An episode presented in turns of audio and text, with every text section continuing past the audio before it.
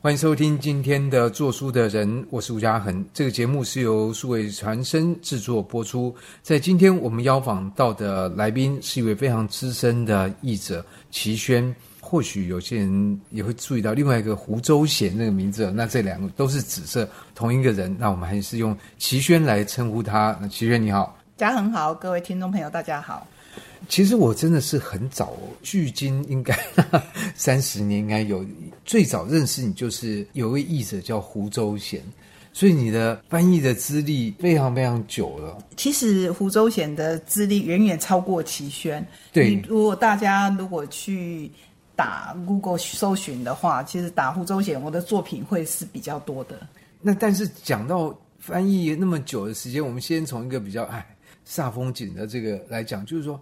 我记得可能在那个三十年前啊，翻译英文一个字大概就是一千字六百块，对不对？嘉恒实在太看得起我了。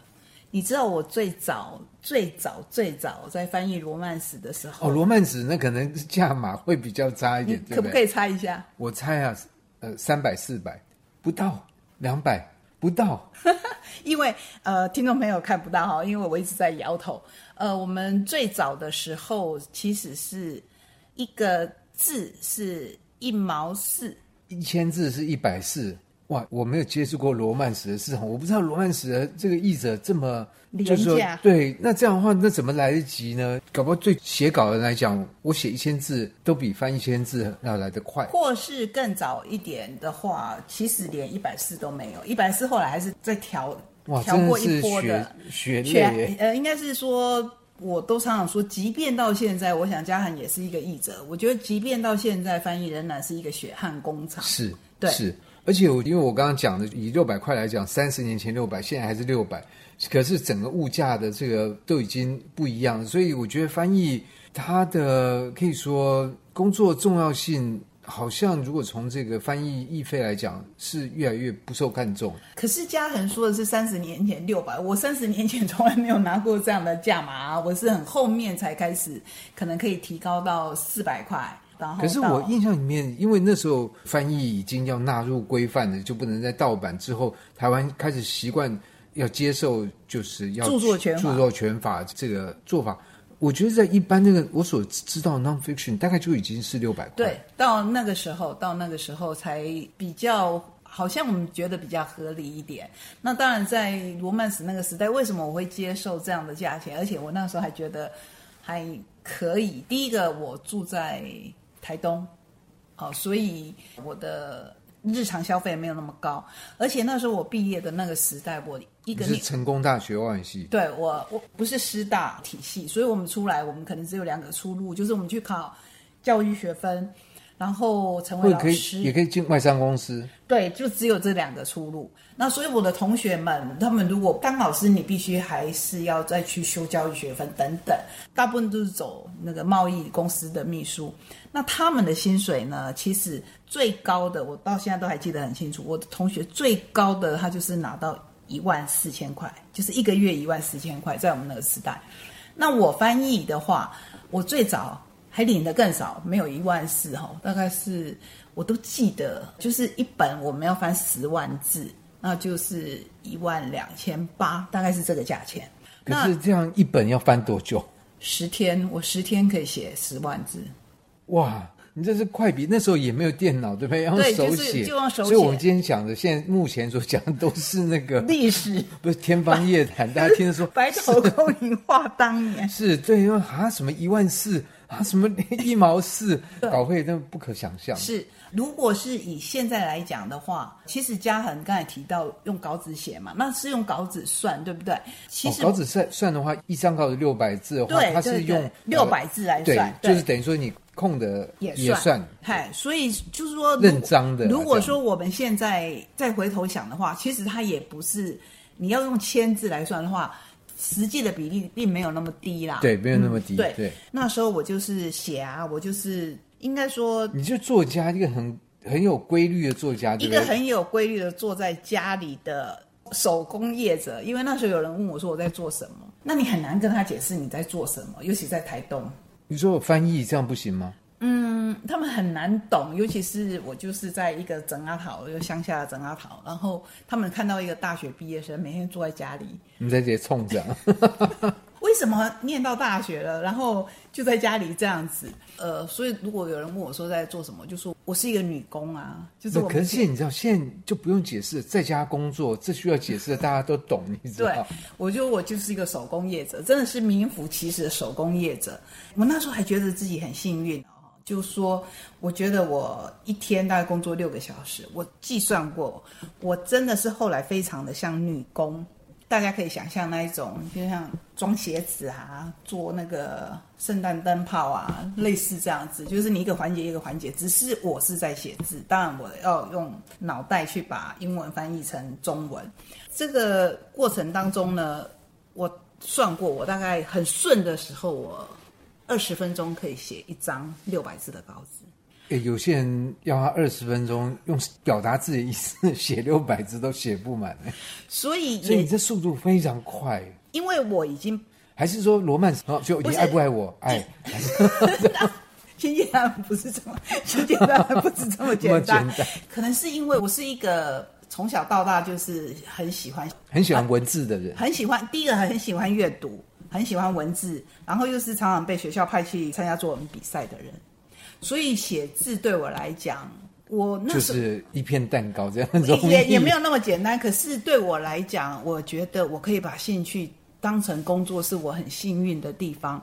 所以我就是这样子写啊，然后也写的我觉得很快乐。我所以我，我我有朋友离乡背景到外地去工作的，白天上班。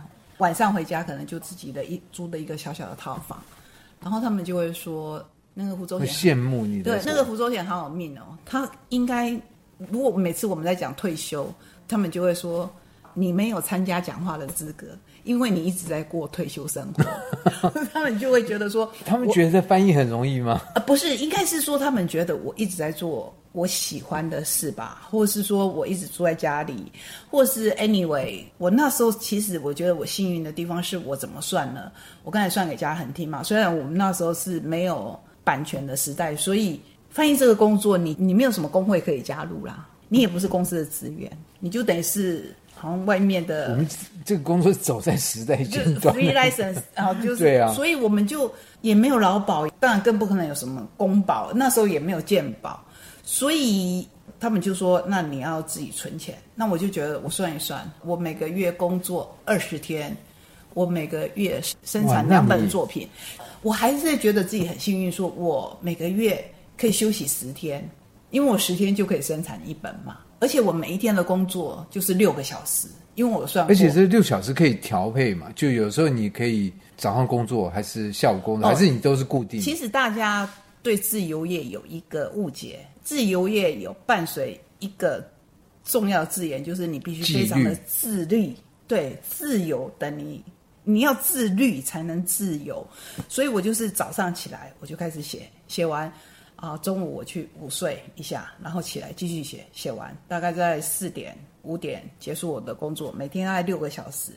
因为我每一天我算过啊，你十万字的。呃，小说你要写一百六十六章六百字的稿子，那我把它分成十天来写，等于是一一天我要写十六章啊，也蛮多的耶。就是写到后来就很习惯，所以我去书店我都是扛一箱稿子的哈。那那店员有没有觉得？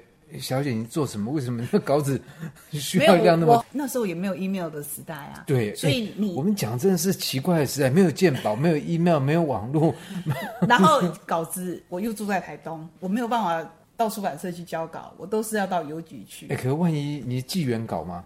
对，我都寄原稿。万一有没有？从来没有发生过，因为到后来他们也很习惯，他们看到我也不用检查我的。寄的东西，我去了，他们就很习惯说胡小姐要寄稿子，印刷品挂号。我说对，就是已已经很习惯。然后也没有寄掉过，没有。哇，那万一寄丢的话，那不是？呃，到后来就是您说的有著作权的时代了，跟不同的出版社合作，可能稿子比较重要的稿子，他们就会要求说影印，好，影印一份。然后，可是我后来也觉得很麻烦啦，因为。那时候书，你要是二十万字、三十万字，你想想，那影印起来蛮多的。我我曾我曾经把人家的影印机影印坏掉，就是对，因为你刚刚如果说一百六十六张的话，如果照一个比较厚一点的 nonfiction，你可能要用掉五百张稿子。对，所以就是如果说到那时代，其实是蛮我我觉得是蛮可爱的时代。不过还有一件事，因为我们这个稿子。寄出去就寄出去，出版社用完它就丢了嘛，所以我从来不会对手稿这一件事情太有眷恋感，以至于后来我开始自己创作写言情小说。七年前我们台东有一个非常严重的尼伯特台风，好快，那把我的稿子就是全部打湿，因为。哎，可是尼伯特台风时候我来找你，你没有跟我提你的稿子的事情。哦，这个我真的是一个非常糊涂的人。尼伯特台风是在七月还是八月之类的？呃、对的，呃，尼伯特台风在八月嘛。然后我有到我的工作室去看，然后并没有把我的窗子吹破，可是他把我的窗型冷气机往内推，所以水整个渗进了来。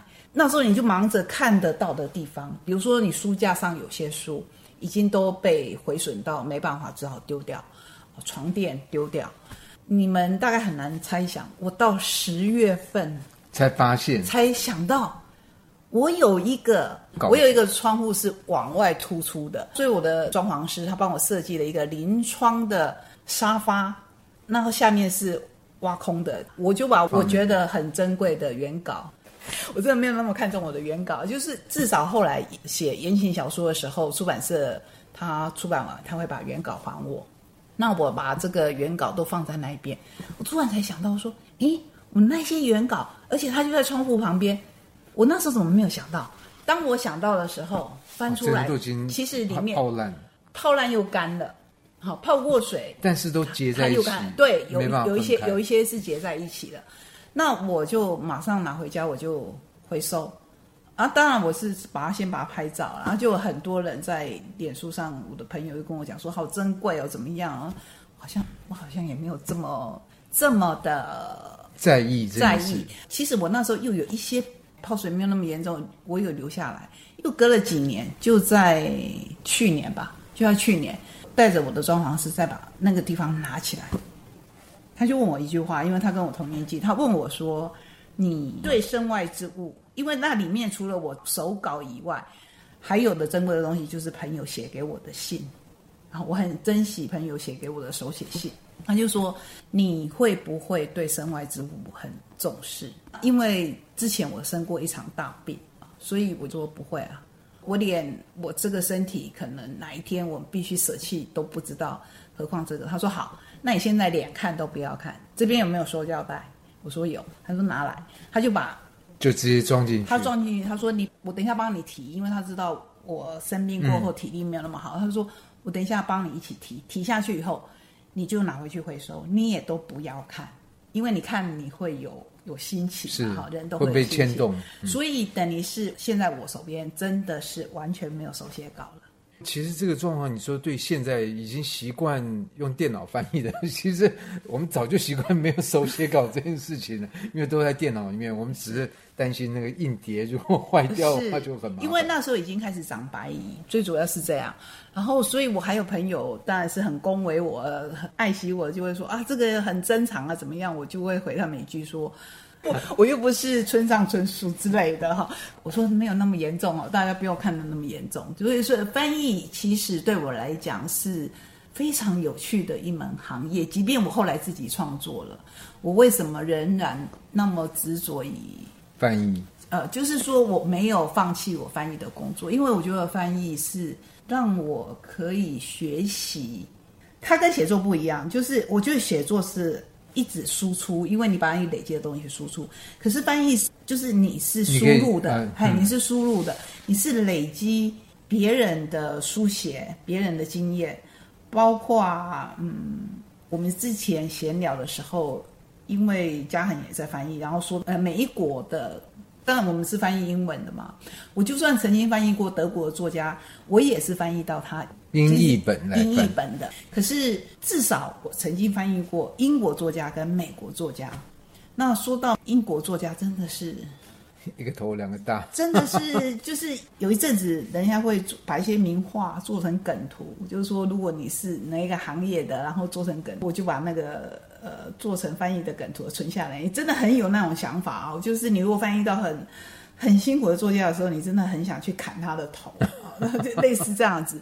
而我翻译过一个作家，他是我翻译过非常非常特殊的一位，他已经过世了。他的作品呢，第一个，他那个作品很特殊，他是写他年少时的壮游，就是说他被学校退学，然后他就去壮游，这样走路的，而且他是五十年后才把这些笔记拿出来，然后写他三部曲。哦，我觉得这这个是第一件了不起的事情。第二件了不起的事情是我从来没有看过一本书是那么的扎实。有时候你会看到段落，你至少会有空几行字，对不对？你有时候会看到它的段落是跨页的，也就是说，你会看到满满的一页的字，一页的英文字完全没有段落，它就是一段。第二个，它有时候一段就是一句话，它的语法就是这样，很可怕，非常非常的可怕。所以我当时只接他的。我接他的第三部，然后我本来以为翻完第三部已经解脱了，想不到出版社就回头来跟我讲说，前面的前面的前面的那个第二部，你现在有没有时间接？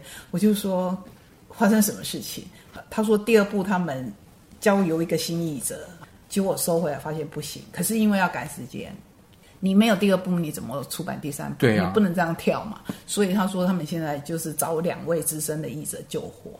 你找资深译者救火，他也需要时间、啊。对，所以找你对，就一半，就是最方便。就是翻译第一部的那一位资深译者，他一半，然后我翻译第三部的这个译者，就是我也一半这样子。